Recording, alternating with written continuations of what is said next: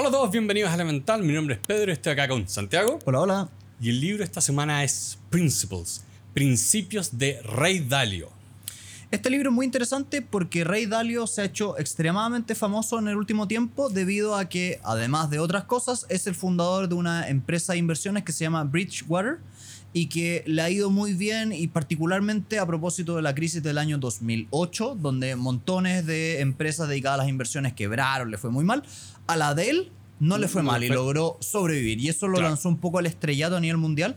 Tanto es así que hoy en día, no sé si es el, el fondo más grande del mundo o de los tres más grandes del planeta, actualmente el de él. Claro, Entonces, pero él también tiene esto de que, co- como dice Santiago, él se hizo famoso realmente ahí en esta época del 2008-2009 y esa fama yo diría que se ha consolidado mucho, no solo en el tema de que, ah, es que él es tan buen inversionista, es que, no, no, él es una persona muy estudiosa, de mentalidad muy clara, entonces también ha escrito mucho y se Mm. nota mucho eso que trae de que es alguien que, eh, o sea, primero escribe bien, lo que nunca está garantizado, por más buen inversionista que seas o economista o la profesión que sea, no significa que escribas bien, Eh, pero él escribe de forma que es clara, como incluso un poco resumida, como, oye, acá está la idea principal, acá está toda la evidencia. sí, y, y esto también decirlo que lo lanzó un poco en el estrellato después de haber dejado el rol de CEO principal de la empresa y es como una especie como de, de labor media filantrópica que tiene después de su jubilación. Tanto Sí. es así que este libro, si ustedes lo quieren revisar, vamos a poner el link en las notas, lo pueden descargar de manera gratuita. Eh, De hecho, eh, lo. Porque me puse a googlear, como a ver qué, qué pasa si googleo a Rey Dalio hoy. Eh, unas cosas que me salieron que encontré muy interesante, que no lo, no lo leí porque fue como, ok, este es un artículo de gigante, pero él escribió como para el Harvard Law Review, como cómo yo eh, reformaría el capitalismo y por qué. Ya. Y de nuevo, con todo su estilo de de dónde vengo, qué pienso, estos son los problemas que veo, y tú miras también lleno de gráfico y datos y...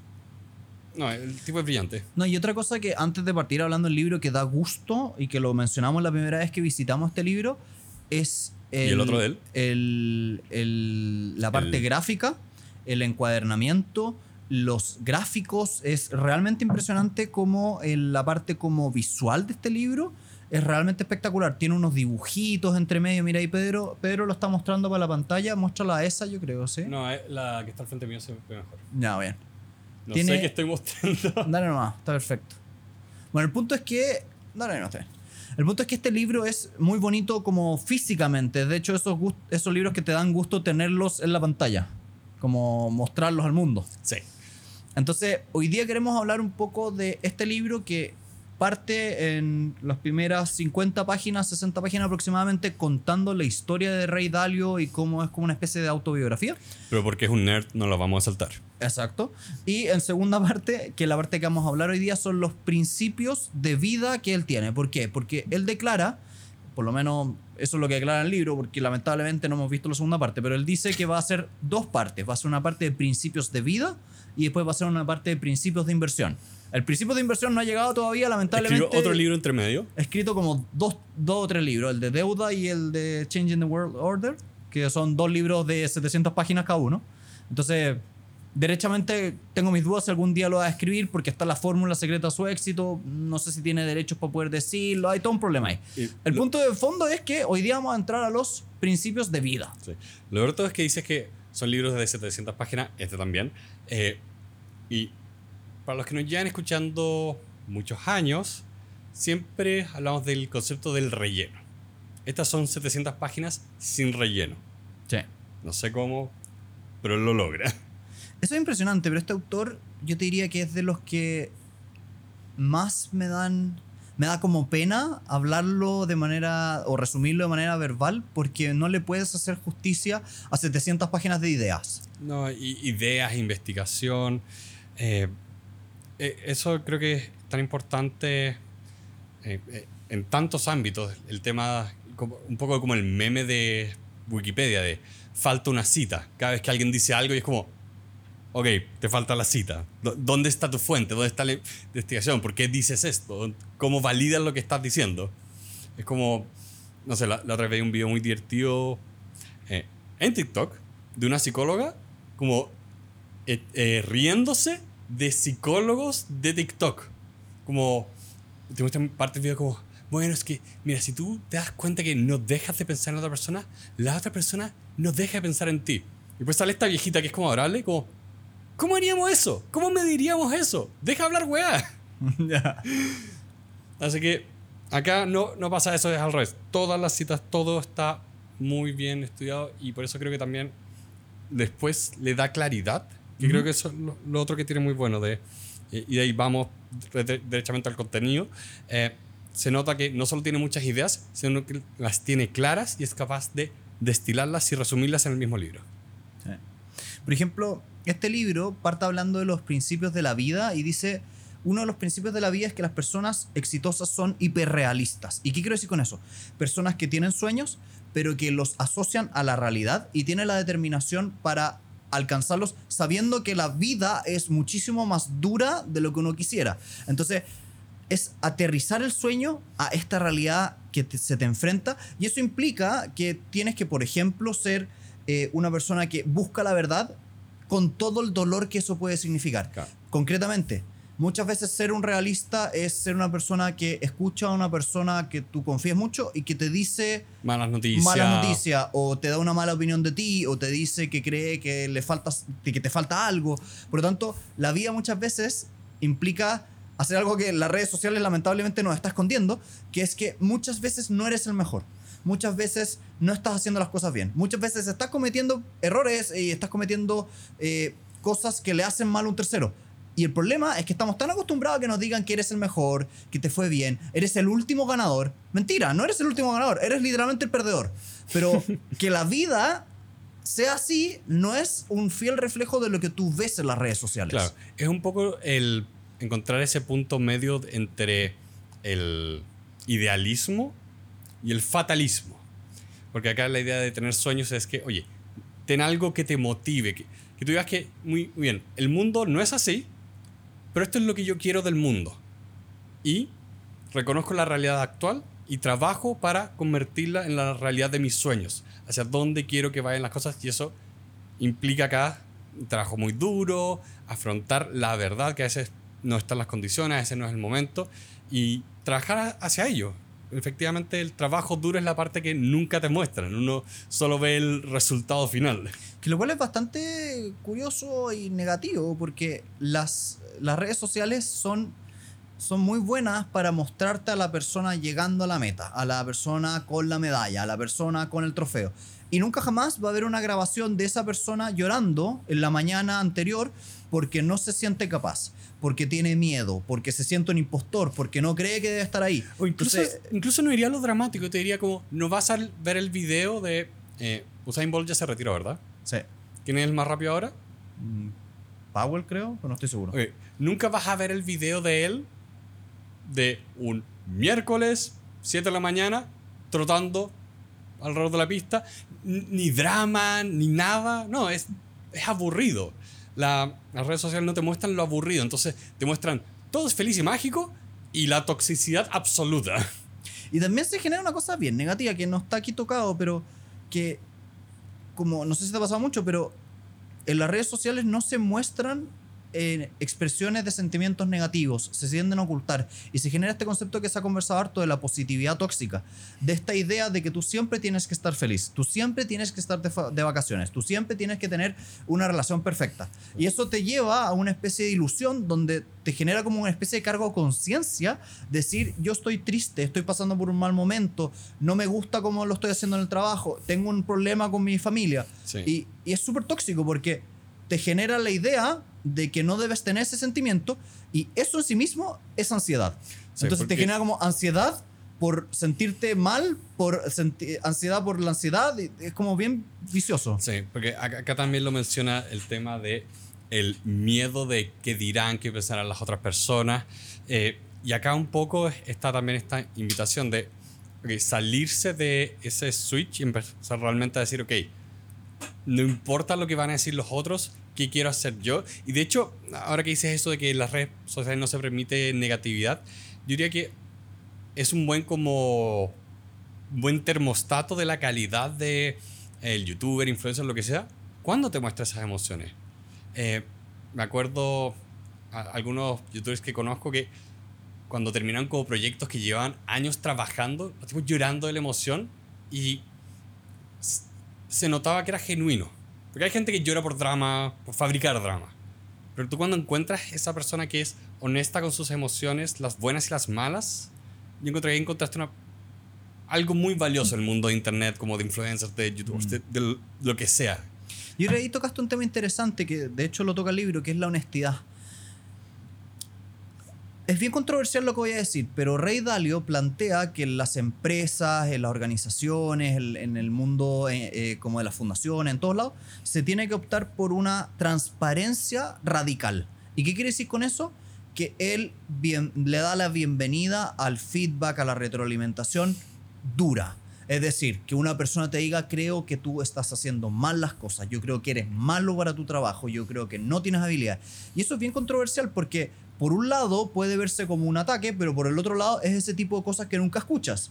Entonces, es bien, bien difícil como cuestionárselo. Queremos una, una, una, transparencia radical y yo sé por qué digo que esto es controversial porque he visto hartos artículos en internet de, de, de, psicólogos organizacionales, de empresarios, diciendo esta idea de Rey Dalio, que él la explora muchísimo en el libro y cómo lo hace en su empresa, no estamos tan seguros que en verdad funciona.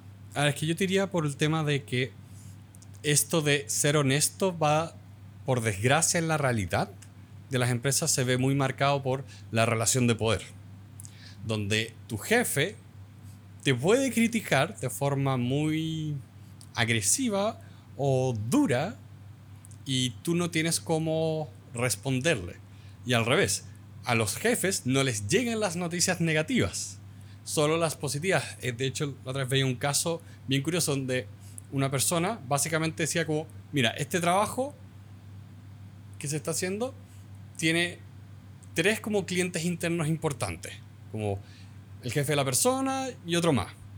Pero el trabajo es para toda una línea de gerencia. Ya. ¿Cuál era la preocupación de la persona que estaba gestionando esto? Sus jefes, no la línea de gerencia.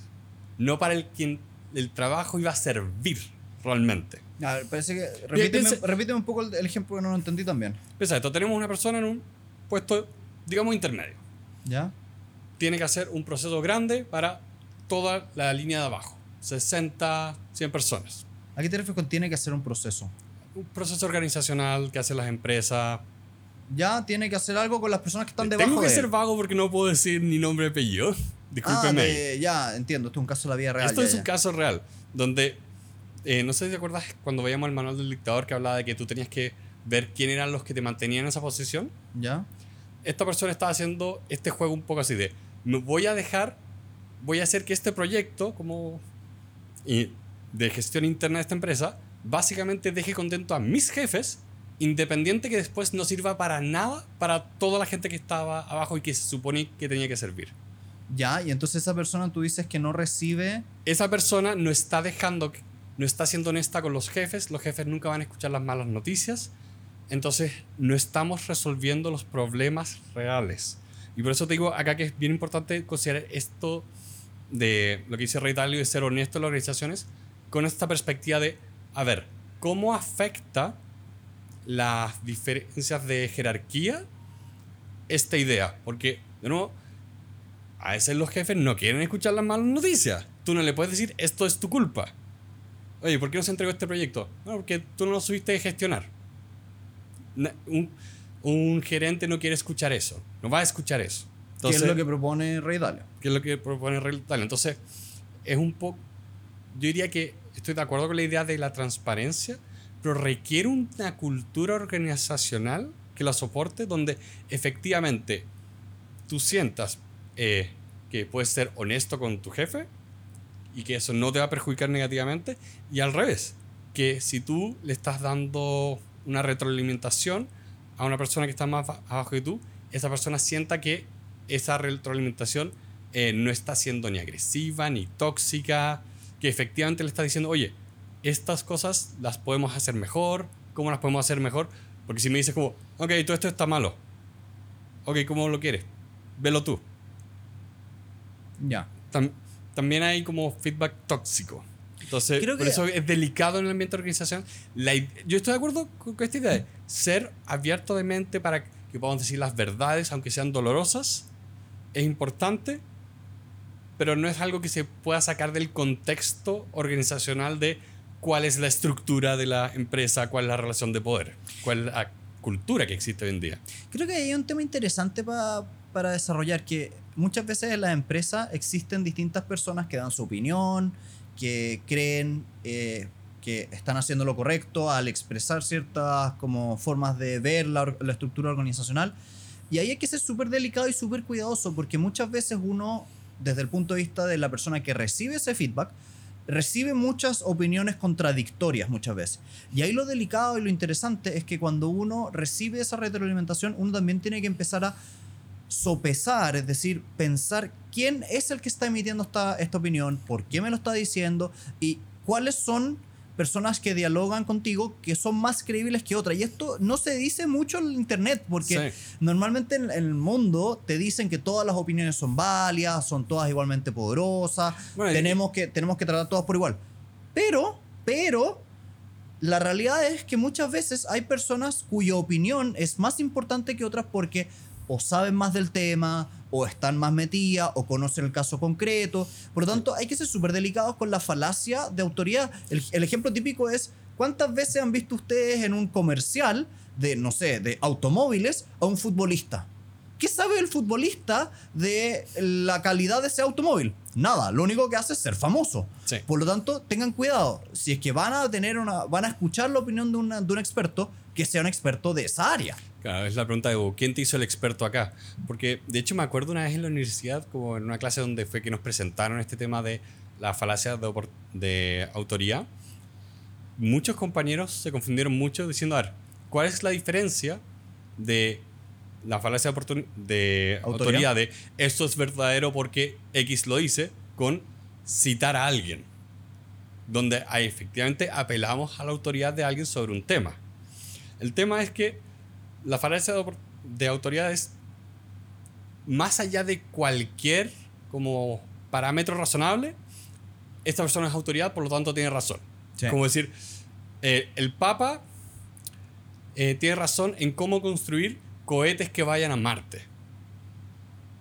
No. No tiene nada que ver. no tiene- eh, la- las personas no son como autoridades universales. por el tienen áreas- famosas. Sí, es que eso creo que es importante acá, el tema de cuál es tu área de expertise que te da finalmente peso y autoridad sobre un tema. Creo que esa es como la pregunta más, más importante como para ahí finalmente diferenciar de cuán- cuándo está bien tomar una opinión eh, a consideración y cuándo no. También otra cosa que es importante desarrollar aquí tiene que ver con lo que es la... Estoy en el uno- el 1.4. Eh, otra cosa que es interesante desarrollar aquí tiene que ver con manejar la expectativa de lo que nos gustaría versus lo que es en la vida real. ¿Cuántas veces nos ha pasado que decimos, no, esto debería ser así o me gustaría que fuera así? Pero la vida real te dice, no, esto no es así, no lo intentes. Por lo tanto, yo creo que una persona que quiere ser exitosa en la vida tiene que basarse en una observación bastante detallada de, de la realidad. Y eso nos da lecciones muy concretas. Por ejemplo, muchas veces nos hacemos la idea de que mi emprendimiento, mi negocio, mi libro va un éxito, pero no prueban o no ponen en el mundo eso. Por lo tanto, si tú quieres ser exitoso, por ejemplo, vendiendo un libro y quieres, por lo, por, lo- por ejemplo, venderlo por internet, el paso número uno es no escribir el libro. El paso número uno es, a medida que vas escribiendo los artículos, los capítulos, los- las páginas, anda compartiéndolo. Anda poniéndolo en internet y te vas a dar cuenta que muchas veces la parte que tú creías que era la más valiosa es la que nadie toma en consideración y viceversa, que hay partes que no se te ocurrían que eran importantes y todo el mundo las está, está Sí, mirando. hay un. Bueno, así fue como se escri- escribió The Martian. Eh, hay un video bien, bien interesante, ahí lo, lo voy a compartir en las notas, de una eh, youtuber que hacía eh, ensayos, de hecho se, se ganó varios premios como por ensayos en internet, y con- contó su historia de escribir su novela de ficción. Y le pasaba mucho eso, decía como, ya, pero yo por qué necesito alguien que me publique si yo ya tuve el éxito en este otro lugar. Y, y se da mucho, mucho eso de pensar quién eres de forma distorsionada y no darte cuenta que la gente no te mira de la misma forma. Finalmente, tú puedes decir como, ah, es que yo soy experto en esto. Pero eso la gente te tiene que creer también. O sea, tú tienes que demostrar en un minuto de, ok, ¿por qué yo tengo razón acá? ¿Por qué mi libro va a ser bueno en este caso? No puedes decir, me fue bien en A, por lo tanto ahora me muevo a C. Como que la fama tiene un, tiene un tope, ¿eh? Tiene un tope. Tú, sí, efectivamente, tus, tus fans, tus seguidores en Instagram van a consumir en cierto sentido el, el contenido que tú le vas a entregar. Pero eso tiene un límite y el límite natural es el contenido de valor que estás entregando. El típico ejemplo es el influencer que vende un libro. El influencer que vende un libro va a vender una cierta cantidad de libros dependiendo de la cantidad de seguidores que tiene. Pero si el libro es malo, va a tener ese tope natural. Si el libro es bueno en sí mismo, va a llegar a más gente que incluso la audiencia de ese influencer. Entonces, no crean que por el solo hecho de que tienes audiencia, eres, tienes suficiente como contenido para poder hacer un libro. No, crea algo de valor. Está lleno de libros de influencers que no van a ningún lado. Eh, porque es un poco lo que hablamos muchas veces de qué es la suerte. Bueno, la suerte es donde la preparación se encuentra con la oportunidad. Entonces, si tienes tu audiencia y escribiste un buen libro, genial. Ahí vas, ahí vas a tener suerte. Si tienes un muy buen libro pero no tienes audiencia, puede que nadie, nadie te tome atención, lo mismo al revés, si tienes audiencia pero no tienes libro, es como, bueno, no tienes nada que vender. Entonces ahí es importante encontrar las dos cosas. Y acá me sumo mucho a esto que también decía, de, oye, ten siempre en consideración, acá que habla de aprender de la naturaleza, de lo que es la evolución como una fuerza constante. Estamos constantemente enfrentándonos al cambio. Entonces es un tema de o te adaptas o mueres. Mm. La frase de Darwin es, esta es la sobrevivencia del mejor adaptado, no el más fuerte, es el mejor adaptado. Eh, me tiras en el agua con un tiburón, me muero. Tira el tiburón acá en esta pieza, tengo que mirarlo morir. Comeremos, comeremos tiburón dos horas más. Entonces, es muy importante también esa idea de, oigan, piensen que ustedes tienen que estar siempre avanzando de una u otra forma. Que es también lo que hablamos con respecto al aprendizaje, de, oye, tu vida tiene que estar llena de aprendizaje. El, aprender no se acaba cuando se acaba la educación tradicional. No puede. Que sea un tema, porque, por ejemplo, aprender es fundamental. A ver, aprender es fundamental en la vida. Y lamentablemente muchas veces aprender requiere dolor.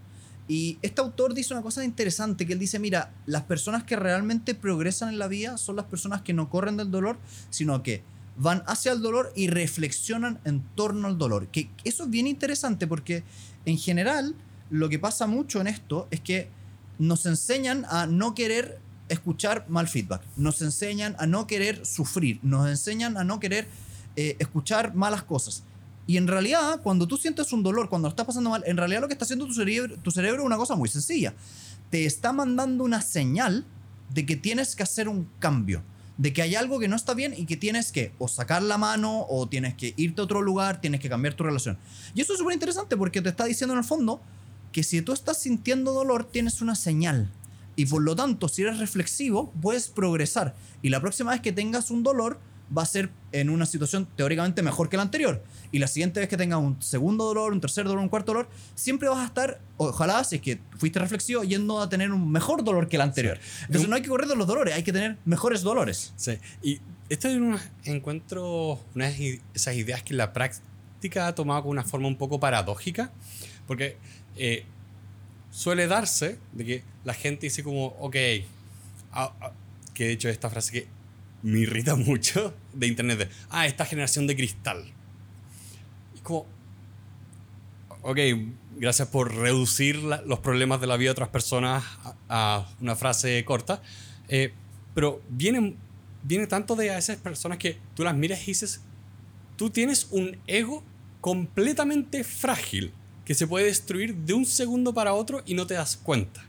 Que, eh, por eso viene esta, esta paradoja de, oye, esta idea hay, hay gente que dice como, no, no, la gente ahora no tiene tolerancia para el dolor. Pero en realidad, ¿qué pasa? También hay una forma de ver el dolor, ver los fracasos como estas cosas como tragedia, que no te pueden pasar. Yo no puedo fracasar. Entonces ahí tienes este contraste donde tienes a alguien con un ego muy, muy grande que es muy, muy frágil. Porque ha evitado el dolor real, ha evitado el fracaso, ha evitado las oportunidades de fracasar y construyen esta. Espera, déjame terminar. pero, ¿qué- construyen esta no- imagen de yo soy, soy fuerte, soy el machito alfa acá y tienen un, un ego de cristal. Pero eso es lo que no estoy siguiendo. Tú estás diciendo que esta persona con el ego muy fuerte es la que emite la frase de que todos son de cristal. Muchas, yo diría que, por- bueno, esto es una observación, no es un dato estadístico, pero diría que muchas veces está, está esta, Porque Sí. quiero ver si te estoy entendiendo la, idea. sí, muchas veces está esta idea de, oh, es que ahora la gente no acepta el dolor. ¿Ya? Y eso tú dices que viene o se emana de Yo una diría que muchas veces la em- emana de gente que tiene egos muy frágiles y que realmente ellos tampoco eh, serían capaces de sopesar el dolor si es que realmente los toparas. Gente que lo evita, gente que, si tú le dices que se equivoca, es que es el tema. Porque digo, la- esta gente que eh, tiene egos frágiles, es el tipo de persona que cuando tú le dices, no, eso está mal, te equivocaste, no lo aceptan. No aceptan esa idea de que se equivocaron y que tienen que corregir un comportamiento. Al revés, es, no, yo no estoy mal, tú estás mal, no me puedes decir que estoy mal. Ese, ese diría que es como una interpretación tóxica de esta idea de enfrentar el dolor, do- donde a veces realmente no estás, no estás haciendo esta, esto que requiere enfrentar la realidad con un poco más lo que vimos con los estoicos. Acá siempre, y de hecho, me gusta cómo lo pone, eh, lo pone el libro de, tú tienes que aceptar el dolor y tener estas refracciones para progresar, para efectivamente avanzar. Y no me gusta esta toxicidad que a veces se envuelve en torno de esta idea, porque finalmente son esas personas que ellos no están enfrentándose al, al dolor realmente. Ellos dicen, yo no me puedo equivocar porque yo no fracaso. Y cuando efectivamente se equivocan, no lo aceptan. No aceptan la, la realidad. Y, pues, y No, no, no, ha, sido mi ha sido mi experiencia que ese tipo de persona que no acepta que se equivocó, que niega la realidad, también es el tipo de persona que dice que, ah, es que esta es una generación de cristal. Ya. Eh, siento que igual hemos como estamos tirándole mucha basura a alguien que no conozco, pero, pero ya, vamos a ver. Llevamos muchas vueltas con mucho odio hacia alguien que yo no sé quién es, pero bueno, veamos ahí cómo queda la Tú versión. sabes quién eres. no. Ya, entonces sigamos avanzando. Eh, ¿Uno o diez? ¿Sí? ¿Uno o diez? Sí. Dale. También otra idea interesante es empezar a mirarnos a nosotros mismos como si fuéramos una especie de máquina. Y es un ejercicio de reflexión bastante interesante. Si tú te miraras desde arriba, como con un lente en altura, y miraras lo que estás haciendo y los resultados que estás obteniendo, hay una desconexión. Hay algo que no está pasando, que no está dando los resultados, estás haciendo algo mal, algo bien. Y creo que esta reflexión es bien interesante porque yo, la forma de aterrizarla para mí es mirar un calendario Mm, es tomar un calendario, toma la semana que viene, ojalá la próxima semana, si ustedes lo están haciendo en su casa, tomen el calendario de la próxima semana y miren literalmente a qué le dedican cada hora. Si ustedes se dan cuenta que en el calendario, por ejemplo, no hay horas para, no sé, ir al gimnasio, es muy difícil que la meta de estar saludable la logres. Si no hay tiempo para estar con tu familia, es poco probable que tu relación esté sana con tu familia. Por lo tanto, mira tu vida desde arriba, literalmente siendo como súper como reflexivo con tu calendario, porque muchas Sí. veces tu calendario es el reflejo de tus prioridades y eso es una cosa bien importante para recordar. Si no está en tu calendario es porque no le estás dedicando el tiempo para hacerlo y por lo tanto es literalmente imposible que obtengas ese resultado. Sí, o sea, yo literalmente eh, dentro de mi aplicación de calendario tengo como, porque uno puede poner varios calendarios, eh, yo tengo una que es como rutinas. Y ahí marco, ok, ¿a qué hora me estoy yendo a dormir? ¿Y a qué hora estoy despertando? Tiempo de transporte, tiempo que estoy en la oficina. Cosa de tener esta perspectiva de a qué me estoy dedicando. Porque hay gente que lo que hace es que establece una serie como de eh, cronómetros para todas las cosas que hacen y, y miden el tiempo constantemente. Yo traté de hacerlo un tiempo, no me funciona. Eh, creo que esto también... Sí, yo lo aborrezco. Sí. Eh, finalmente, para mí fue como, esto es una fuente extra de estrés que no, no quiero tener. Pero por el contrario, planificar hacia adelante y registrar ciertas cosas a lo largo del día, eso sí me funciona más. Como decir, ok, ¿qué es lo que he estado haciendo este último tiempo? Ah, hice esto, esto, esto. Y lo, lo marco ahí en como lo que son mis notas del trabajo. Especialmente, esto lo hago mucho en el trabajo, de que marco ahí, ok, esta tarea la completé a tal hora. Y como uso Notion, ahí pongo una tecla y se pone la hora, listo. Entonces, pues puedo ver un poco a qué me he dedicado la semana y sacar una reflexión de eso. Que yo creo que ahí uno de los grandes aprendizajes de la vida es empezar a mirarte a ti mismo como el diseñador y el trabajador. Tienes que ponerte atención. Es que es interesante el, el ejercicio porque es distinto mirar tu calendario y diseñarlo. Y otra cosa es trabajar el día a día, estar ahí, etc. Entonces, lo que es interesante es que muy pocas personas hacen el ejercicio de sentarse, mirar una semana, mirar un mes y decir, si yo fuera el diseñador de esta vida, ¿qué cambiaría? ¿Qué subiría? ¿Qué bajaría? ¿Cómo? ¿Pararía? ¿Para abajo? Estoy Y- tratando de acordarme quién decía una frase que era, la vida solo hace sentido hacia atrás, pero solo se vive hacia adelante. Sí. Sí, bueno, y se parece mucho a la típica de Steve Jobs de conectar los puntos hacia atrás, no hacia adelante, pero el punto de fondo está en que el ejercicio de la reflexión de cómo quiero diseñar mi semana, cómo quiero diseñar mi mes, cómo quiero diseñar mi año, es algo que no hacemos y que puede cambiar radicalmente tu vida. Y esto también es importante porque Te tienes que mirar te- como de forma es- objetiva. Te ayuda a mirarte objetivamente porque si tú tomas la semana y dices yo quiero que mi semana sea de esta forma y que tenga estas características y dedicarle tiempo a esto, esto y esto, y tú la miras y te das cuenta que no hiciste nada de todo eso, hay un problema. Y hay un problema que no te has dado cuenta, pero eventualmente va a explotar porque cuando uno pasa muchas semanas sin hacer lo que le gusta, hay algo en el fondo ahí, de escondidito detrás en tu cerebro que empieza a gritar. Sí. Empieza a decir, ah, esto está mal, está mal, no lo aguanto. Bueno, nosotros que tenemos diarios de vida, yo te diría que esto son las cosas que más, más me ayuda de tener un diario de vida, de puedo reflexionar constantemente sobre mi vida y mi estado emocional Y y, ver lo que he estado escri- escribiendo, pu- puedo ver mi, mi estado anímico, porque incluso diría que de un día para otro, difícil darse cuenta, pero cuando ya empiezas a ver como patrones, como por- es como eh, uno es casualidad, dos es conciencia, tres es un patrón. Ok, cuando empiezas a ver algo tres, cuatro veces, es como, ok, no es que tuve un mal día, es que puede que algo me esté pasando por lo cual estoy depresivo. Sí. Es interesante ese tema porque muchas veces en este proceso de reflexión aprendemos cosas de nosotros mismos. Cuando tú miras tu semana desde arriba y te das cuenta que algo no está pasando como tú querrías que pasa, vienen reflexiones difíciles. Por ejemplo, ¿soy el mejor para hacer esta tarea? Tal vez es mejor entregársela a otra persona. ¿Tengo que pedir ayuda? ¿Me van a dar ayuda? ¿Quién me va a dar ayuda? ¿Cómo me van a dar ayuda? Todo este tipo de preguntas son súper importantes porque nuestro ego es nuestro peor enemigo. Sí.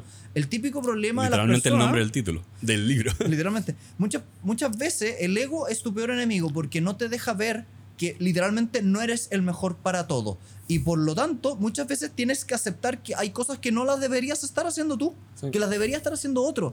Y es tan difícil aceptar eso sobre la propia vida, ¿no es cierto? Como, mira, yo no soy la mejor persona para solucionar mi estado anímico. Por lo tanto, necesito ayuda a un profesional. Voy a ir donde un psicólogo. Sí. Es tan difícil decir eso la primera vez, pero cuando vas al psicólogo y esta persona te ayuda, te entrega las herramientas, las cosas cambian. O sea, sobre el tema ahí de psicología, yo diría que también es tan eh, difícil, pensando de nuevo eh, en lo que dices del ego, porque no es solo un tema de, ok, yo no soy, no soy bueno para esto, necesito leer un profesional, también es admitir que tú no estás bien. Es decir, yo en este momento de mi vida no estoy bien, necesito ayuda. Tam- también requiere como Objetividad. humildad. Humildad y objetividad. humil- humildad Sí. y objetividad. Por eso también, eh, y esto, esto mismo acá también lo relaciono con eh, todo lo que hablaba del libro de Range o del detective de los datos, donde tener una mente abierta también significa tener curiosidad y estar constantemente buscando cosas, porque ahí te das cuenta también de tus propias limitaciones. Que creo que también eso me imagino que le pasa a ciertas personas. No porque seas, no por culpa de ellos, pero si tú eres alguien que constantemente es muy competente en, en su área, realmente puedes decir, nadie, nadie acá sabe más que yo. A tu ego le puede costar aceptar que de repente llegaste a otra área, donde quizás ya no eres el pez más grande. Sí. O incluso si tú eres el experto en un tema, lo que veíamos sobre el trabajo, de igual tú tienes que eh, delegar, porque no puedes estar haciendo absolutamente todo en esta oficina. Yo creo que en la vida todas las personas pueden tener cualquier cosa que quieran que se propongan, pero no pueden tenerlas todas a la vez. Y eso es súper interesante. Y es, un- una, es una pequeña sutileza que es muy engañosa, porque en la vida, literalmente, si tú quisieras, puedes literalmente ver todas las películas de la Tierra. Tú puedes verlas, pero no las puedes ver todas al mismo tiempo. O no puedes alcanzar a verlas todas. Por lo tanto, lo que es fascinante es aprender a darse cuenta de que como tu tiempo es limitado, tus prioridades son limitadas, tienes que elegir cuáles son esas cosas que quieres hacer. Porque, Sí. ojo, yo sí creo y estoy convencidísimo de que todas las personas pueden obtener la meta que se propongan. Todos tenemos esa potencialidad. El problema es que no podemos tener todas las metas. Y el típico como sueño falso que nos ha metido el capitalismo es que tú puedes literalmente tener todo a la vez. Y eso Y es lo que no se puede. Eso no se puede. Porque yo en esta parte pienso un poco como parte de este libro donde dice, mira, tú tienes que tener tus sueños y reconocer la realidad y la motivación. O sea, necesitas algo, por ejemplo, como tú dices, tú puedes lograr todo, pero no todo al mismo tiempo. Ok, ¿qué es lo que quieres lograr? Ese es tu sueño. ¿Qué es lo que quieres lograr? La realidad objetiva va a ser lo que te falta para lograr tu sueño. Y la determinación es eso que tú dices, cuáles van a ser las acciones que voy a tomar hoy para lograr mi sueño. Oye, a veces es meterte a YouTube a ver un tutorial. A veces que una frase que me encanta acá es no confundas tus metas con tus deseos, que es muy distinto. Y el ejemplo que me encanta es el del pianista. Hay una, una anécdota muy buena donde un educador muy famoso se acerca a un, pianista, a un pianista y le dice, oye, qué bonito tocas el piano, me encanta cómo tocas el piano, yo me encantaría ser pianista. No, yo creo que tú no quieres ser pianista, pero ¿cómo? Si yo te estoy diciendo que me, me parece muy bonito lo que tú haces. No, tú no quieres ser pianista. Eso es un deseo. Pero tú en verdad no es tu meta ser pianista, porque si lo fuese, tú estarías tocando el piano. Sí. Y hay una diferencia muy fascinante porque en la vida hay tantas cosas que deseamos, pero que realmente no son una meta real. Y el ejemplo está muy preciso en qué estás haciendo hacia esa meta. Sí. Si, la, si estás caminando, estás practicando, estás moviéndote, estás llamando gente, estás educándote, ok, es una meta. Sí. Pero si es algo que declaraste, que te parece muy bonito, no eres un- un- una persona que quieres. Y lo interesante es también es que muchas veces hay que aprender a distinguir entre el artista y el coleccionista, que también es otra frase que es muy bonita. Yo, por ejemplo, Santiago, me encanta el arte, lo encuentro precioso, pero yo sé que no tengo ni las habilidades, ni el tiempo, ni la energía para ser un buen artista. Por lo tanto, tomé la decisión intencional de no ser un artista, sino ser un coleccionista. Es decir, comprar el arte, adquirir el arte, valorarlo, mirarlo, sin saber hacerlo. Y es muy fascinante porque tú el otro día me contabas la historia de una persona, o no- no- creo que fuiste tú, de un, no, creo que fue, fue una persona de la producción de acá que me contaba la historia de una, una persona que hace eh, producción de discos musicales y es considerado uno de los como, como productores más famosos del planeta. El, ¿Cómo se llama? Rick Rubin. Fascinante. Y lo interesante de él es que literalmente no toca ningún instrumento. Yo dice, pero ¿por qué? ¿Cómo es posible que una persona que está detrás de un disco de Metallica no toca ni la guitarra? Bueno, porque esta persona se reconoció a sí misma como un coleccionista y no como un artista. Sí. Es un poco unas cosas que de hecho yo te diría que son más frustrantes en mi vida personal, esta distinción, porque, por ejemplo, de caso fácil nos pasa acá que yo le digo a Santiago, Santiago, por favor, revisa esto si lo escribí bien. Un tema es mi, mi horrible dis- dislexia y, esa- y esas cosas, tengo mala ortografía, pero, pero ¿qué me pasa? Yo reconozco cuando algo está bien escrito. Yo, si leo algo, digo, esto está bien escrito, se entiende, las ideas fluyen, está bonito. Yo escribo muy mal. De hecho, me pasaba en la universidad que a mí en los ensayos me iba muy bien porque podía escribir, revisar, reescribir, re-revisar, a- al punto donde eh, en un ramo que fueron puros ensayos, excepto el examen que fue escrito, la, la profesora me dijo, ¿qué pasó? Y dije como, esto pasa cuando no puedo editar. Porque tuve que escribir en las dos horas límite. Ya. Entonces, ahí hay una diferencia en crear algo y poder apreciarlo. Y ver cómo funciona incluso. Porque hay gente que tiene como un ojo crítico muy, muy bueno. Pero por ejemplo, hay críticos de cine que analizan de forma mágica. No significa que sepan ser directores. Sí. Entonces, con eso vamos cerrando el día de hoy. Este es un libro fascinante. Vamos a la segunda parte. Literalmente vamos en el punto 2 de como 27. Así que les queremos dar muchísimas gracias por habernos venido a escuchar el día de hoy, particularmente a todas las personas que nos están dejando comentarios en Instagram, en TikTok, que nos están mandando correos. Los invitamos a revisar nuestra página web, elementalpodcast.cl, para que ustedes la, vi, la miren, se puedan suscribir a nuestro newsletter. Estamos dejando un correíto ahí para que ustedes lo puedan ir revisando, donde ustedes pueden literalmente semana a semana y eh, enterarse antes de que salgan los episodios, enterarse de dónde están los resúmenes, la gente que nos ayuda con la producción. Entonces, los dejamos súper invitados a revisar nuestra página web, elementalpodcast.cl, y a escucharnos, ojalá, la próxima semana. Le damos muchas, muchas gracias. Tenemos por todo su tiempo. Nosotros vemos todos los comentarios en todas las redes, en YouTube. Eh, no siempre los respondemos inmediatamente porque ahora ustedes son hartos, así que Son muchos. se lo buscaron. Eh, pero muchas gracias por, por comentar siempre, siempre que nos respondamos inmediatamente. También gracias especial a la gente que nos escribe por Patreon, que nos ayuda a través de Patreon. Así que, como siempre, estamos muy, muy agradecidos con todos ustedes. Y nos vemos la próxima semana. ¡Sálvame! Bien, eso queda.